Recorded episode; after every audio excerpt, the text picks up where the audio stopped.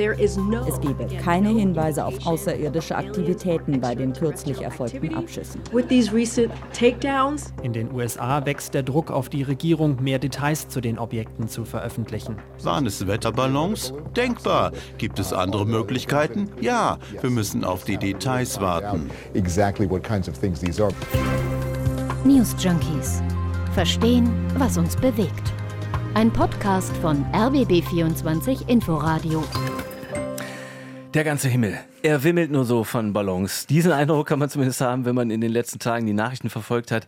Erst gestern hat das ukrainische Militär mehrere Ballons abgeschossen über Kiew, die offenbar von Russland geschickt wurden. Äh, die Republik Moldau hat vor zwei Tagen den Luftraum sperren lassen wegen eines Spionageballons. Ja, und ein paar Tage davor wurde ein chinesischer Ballon über Lateinamerika gesichtet. Und in Nordamerika, da waren es in den letzten zwölf Tagen ganze vier Flugobjekte, die vom Himmel geholt wurden.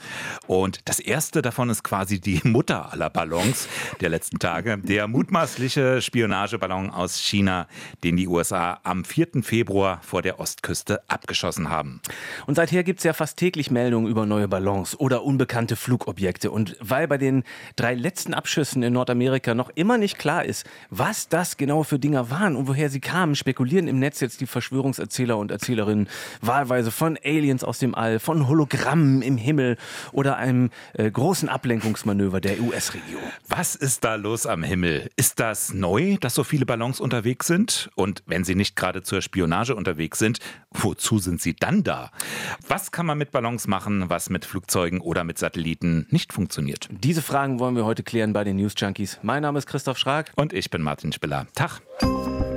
Lass uns doch mal kurz zusammenfassen, wo in den letzten Tagen überall auf einmal Ballons oder unbekannte Flugobjekte aufgetaucht sind. Ist gar nicht so einfach. Gefühlt ist es ja jetzt an der Tagesordnung, dass diese Dinger nicht nur gesichtet, sondern dann auch gleich abgeschossen werden. Na, du hast es ja schon gesagt. Den Anfang hat die, äh, der, der, die Mutter aller Ballons gemacht über den USA. Äh, ein Gerät, das so groß gewesen sein soll wie drei Busse. Der ist ja Anfang Februar einmal quer über, den, äh, über das amerikanische Festland geflogen bis zum Atlantik. Da vor der Küste von South Carolina, da hat ihn dann am 4. Februar ein US-Kampfjet abgeschossen. Davon sind dann die Trümmer geborgen worden. Und es war klar, das Ding kam aus China. Und die US-Amerikaner sagen, das ist ein Spionageballon gewesen, der hier bei uns was auskundschaften sollte. Ja, die chinesische Regierung, die behauptet aber weiterhin, das war ein Forschungsballon auf Abwägen. Und die Amerikaner, die hätten da komplett überreagiert. Und die USA, die würden ja selbst auch Ballons schicken. Sogar zehn Stück im vergangenen Jahr. Jahr. Aber das weist die amerikanische Regierung dann wieder als komplett falsch zurück. Und allein da hat man doch schon äh, den Eindruck, es fliegen doch irgendwie mehr Ballons durch die Gegend, als uns das bisher so bewusst war, oder? Also jedenfalls sind dann in den Tagen danach gleich drei weitere Flugobjekte von der Luftabwehr in Nordamerika abgeschossen worden. Eins über Alaska, eins über Kanada und jetzt zuletzt vor vier Tagen über dem Huronsee in äh, Nordosten der USA. Ja, und das alles innerhalb von acht Tagen. Und im selben Zeitraum, da gab es dann noch diese Sichtung von einem weiteren chinesischen Ballon über Lateinamerika. Das soll schon wieder so ein abgedrifteter Forschungsballon gewesen sein, sagt die Regierung in Peking. So, und gestern dann die russischen Ballons in der Ukraine, die haben Luftalarm in Kiew ausgelöst und das dortige Militär äh, hat dann die größtenteils abgeschossen. Da werden äh, zwar auch gerade die Trümmer erst noch untersucht, die Militärs gehen da aber von zwei Zielen aus, die Russland mit diesen Ballons verfolgt haben könnte. Also einmal klar, Aufklärung, die wollen wissen, was da los ist. Mhm. Und äh, das andere ist Luftabwehr.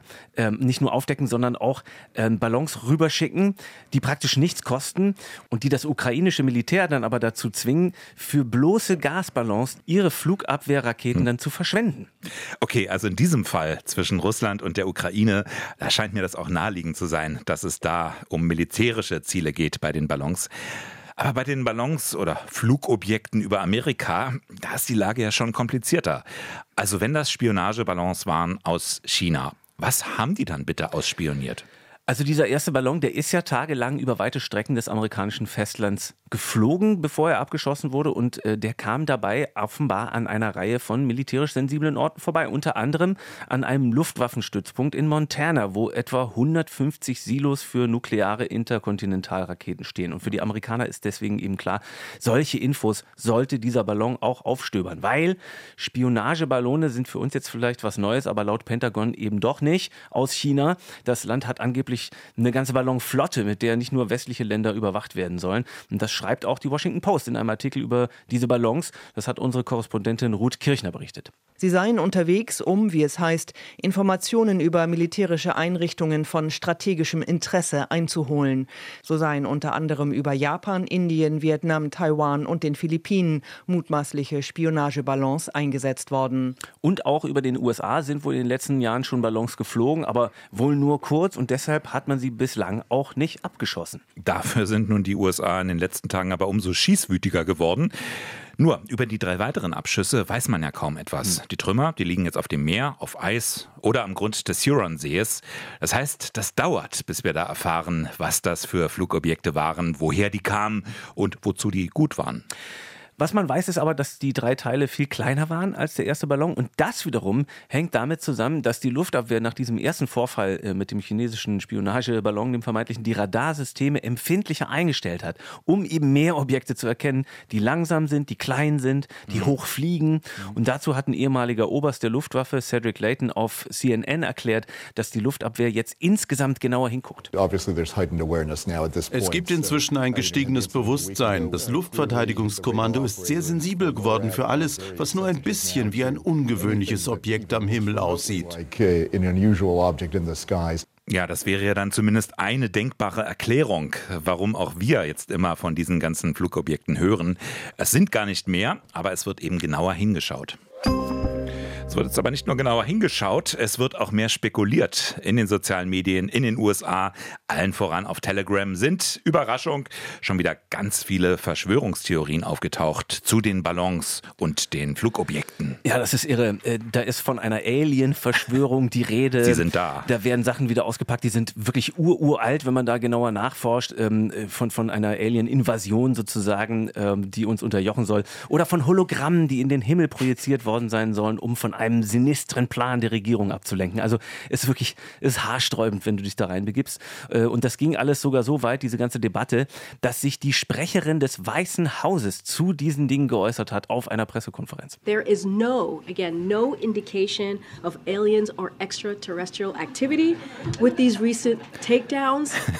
Also es gibt keinen Hinweis auf Aliens, das sagt sie mit todernster Stimme und das wird natürlich mit Gelächter quittiert von den Journalisten. Aber es ist natürlich logisch. Also je mehr Wissenslücken da sind über das, was da genau abgeschossen wurde, desto mehr Raum gibt es für absurde Theorien. Und dieser Raum wird genutzt. Also die große Erzählung dahinter ist am Ende allerdings dann dieselbe wie bei Verschwörungserzählungen, zum Beispiel im Rahmen von Corona. Also, dass diese Ballons jetzt ein Inside-Job sind, dass das alles ein Ablenkungsmanöver ist, äh, um über unbequeme Wahrheiten nicht sprechen zu mhm. müssen, mhm. äh, dass es da um eine Vorbereitung äh, auf einen Betrug durch die globalen Eliten an der Bevölkerung Bevölkerung geht. Diese Ballons, die haben längst in Verschwörungsforen Einzug gehalten und liefern viel Spekulationsstoff, nicht zuletzt auch, weil seriöse Experten selbst noch viele Fragen haben, wie hier zum Beispiel der ehemalige Luftwaffenoberst auf CNN. Schauen wir uns an, wo das zweite und dritte Objekt unterwegs waren. Das zweite war in der Nähe eines wichtigen Areals zur Energieproduktion der USA. Das dritte jetzt über eine Region mit vielen Ressourcen. Waren es Wetterballons? Denkbar. Gibt es andere Möglichkeiten? Ja, wir müssen auf die Details warten. Also diese Fragen werden und wurden natürlich auch von seriösen Experten wie Cedric Layton hier äh, diskutiert. Dabei sind unter den möglichen Erklärungen für diese drei unklaren Flugobjekte. Übrigens auch ziemlich banale Geschichten.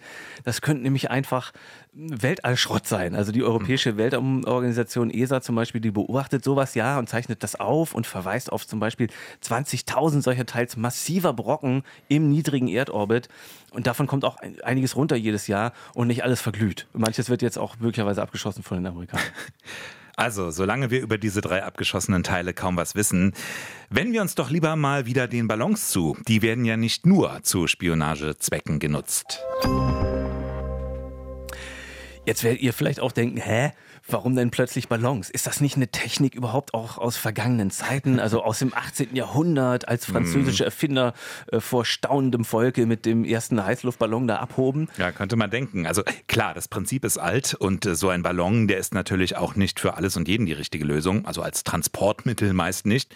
Da haben sich heute Flugzeug und Hubschrauber doch ganz gut durchgesetzt. Ja, aber so für so kleine Rundflüge, um die Aussicht genau. zu genießen, da ist das doch dann. Rundfahrten, ne? Rundfahrt, ah, okay. es heißt Ballonfahren. Okay, okay. Ganz, ganz also Ballon fährt man und das beschreibt auch das Gefühl, gemächlich, sehr mhm. ruhig, auch von außen, mhm. wenn ein Ballon am Himmel steht. Das hat ja fast was Entspannendes, ne? Meditativ. Ja, und, und, das findet auch die Werbeindustrie, ne? Das ist ein toller Werbeträger mit dieser riesigen Fläche.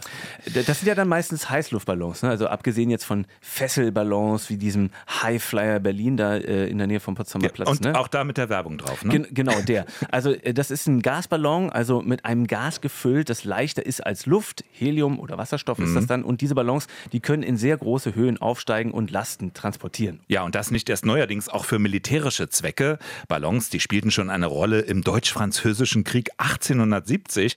Ja, und dann vor allem im Ersten Weltkrieg und da vor allem zur Aufklärung. Und auch als, das habe ich gefunden, äh, interessant, als Sperrballons. Also die waren an Seilen festgemacht, mhm. äh, schwebten dann über der Stadt und sollten Angriffe von feindlichen Flugzeugen verhindern. Genau, die versperrten also den Weg. Mhm. Die Japaner allerdings, die haben dann sogar Ballons als Angriffswaffe eingesetzt. Die waren aus Papier, 10 Meter groß, 200 Kilogramm schwer, mit Wasserstoff gefüllt und unten hingen Bomben dran. 300 dieser Ballons, die sollen in den letzten Kriegsjahren die Vereinigten Staaten erreicht haben. Juri Kotsugamoto, Kuratorin am Friedenspädagogischen Institut der Meiji-Universität. Das waren die allerersten interkontinentalen Waffen der Weltgeschichte, die bis zu 70 Stunden fliegen konnten. Diese Ballonbomben überquerten bei einem Westwind von 200 Kilometern pro Stunde den Pazifischen Ozean und erreichten schon in zweieinhalb Tagen den nordamerikanischen Kontinent. Ja, und da waren dann kleine Zeitschaltuhren angebracht, damit die Dinger über den USA explodieren. Finster. Zum Glück lange mhm. her. Äh, nun denkt man aber doch, wir haben heute Satelliten, wir haben Flugzeuge, bemannt oder auch unbemannt. Äh, warum braucht es da überhaupt noch Ballons? Naja, ein Ballon hat immer noch Vorteile. Er kann lange über einer bestimmten Stelle bleiben. Es gibt zwar Satelliten, die das auch können, also die bewegen sich dann zwar, die umkreisen die Erde, aber in der gleichen Winkelgeschwindigkeit wie die Erde, die dreht sich ja äh, unten drum das auch. Das ist die ne? geostationäre Bahn. Ne? Genau. Ja. Und da steht der Satellit dann scheinbar immer an derselben Stelle aber die ist leider ziemlich hoch. Das geht nämlich nur in einer Höhe von, ich habe mal nachgeschaut, 35.786 äh, Kilometern. Das ist sehr genau. Das ist gut für Fernseh- und Kommunikationssatelliten, da reicht das, aber eben viel zu hoch für Aufklärungs- oder Spionagesatelliten. Also die würden da nicht viel erkennen. Mhm. Die werden deshalb nur in den sogenannten Low Earth Orbit gebracht, bis zu einer Höhe von 2000 Kilometern. Aber da umkreisen sie die Erde und liefern dementsprechend nur alle 100 Minuten etwa ein Bild. Der Ballon dagegen, der kann dort verweilen, auch über einen längeren Zeitraum. Das klingt natürlich vergleichsweise einfach und billiger ist es ja wahrscheinlich auch. Ja, mir, und, best oder? und bestimmte Dinge lassen sich gar nicht anders erreichen. Also Flugzeuge, die fliegen ja so bis 20, hm, 21 Kilometer hoch, gerade so rein in die Stratosphäre. Satelliten die fliegen mindestens 300 Kilometer hoch. Dazwischen gibt es aber eben nur Ballons. Also die erreichen 40 Kilometer und, und noch höher in dieser Krass. Größenordnung. Ne? Und ähm, um zum Beispiel die Stratosphäre zu erforschen, Daten zu sammeln zu Klima, zu Astronomie, da sind eben Ballons seit Jahrzehnten das Mittel der Wahl. Ich habe gesprochen mit Felix Friedel-Wallon vom Karlsruher Institut für Meteorologie und Klimaforschung. Der leitet dort die Forschungsgruppe Fernerkundung von Flugzeugen und Ballons. Und der hat erzählt, wie man da so vorgeht. Man bringt ein Messgerät hoch, das saugt zum Beispiel Luft dort oben an und analysiert sie. Oder saugt sie ein in einen Behälter und bringt sie mit runter und unten kann es dann analysiert werden. Später kamen dann Fernerkundungsinstrumente dazu. Das ist das, was wir machen. Das sind Instrumente, die mit optischen oder elektrischen Verfahren versuchen, was über die Atmosphäre rauszukriegen. Wir zum Beispiel betreiben ein Infrarotspektrometer, schauen uns die Eigenemission der Atmosphäre an und kriegen ein 3D-Bild der Atmosphäre von der Stratosphäre bis runter zur Tropopause. Also man bekommt mit vergleichsweise geringem Aufwand relativ viele Daten aus der Atmosphäre oder der Stratosphäre und man kann sogar ganz gut nach oben gucken. Ballons, die eignen sich nämlich auch als Träger von Teleskopen. Man ist schon sehr weit aus der Atmosphäre heraus mit dem Ballon. Man hat also die ganzen Störungen, die durch die Atmosphäre in die astronomische Messerfassung eingebracht werden, hat man nicht mehr. Was ich noch gefunden habe, ist, dass äh, Gasballons schon auf anderen Planeten auch eingesetzt worden sind. Ne? Auf der Venus zum Beispiel, um da Strömungen in der Hochatmosphäre hm. zu untersuchen. Also es ist wirklich Wahnwitz. Ja, also Ballons sind unersetzbar für die Forschung, seit langem schon. Das ist jetzt auch kein ganz neuer Trend. Es gab immer mal so Wellen, erzählt Felix Friedel-Wallon. Seit den 60er Jahren gibt es regelmäßige wissenschaftliche Ballonflüge in den USA Mitte der 60er sowas hat es Frankreich angefangen, also die französische Raumfahrtbehörde CNES war Pionier in der Hinsicht in Europa. Es gab aber auch in Deutschland früher bei der DLR ein Oberpfaffenhofen-Ballonaufstiege. Die gibt es nicht mehr, weil Deutschland so dicht besiedelt ist und das, das Risiko eben zu groß ist, dass man irgendjemand mal an eine Nutzlast auf den Kopf wirft.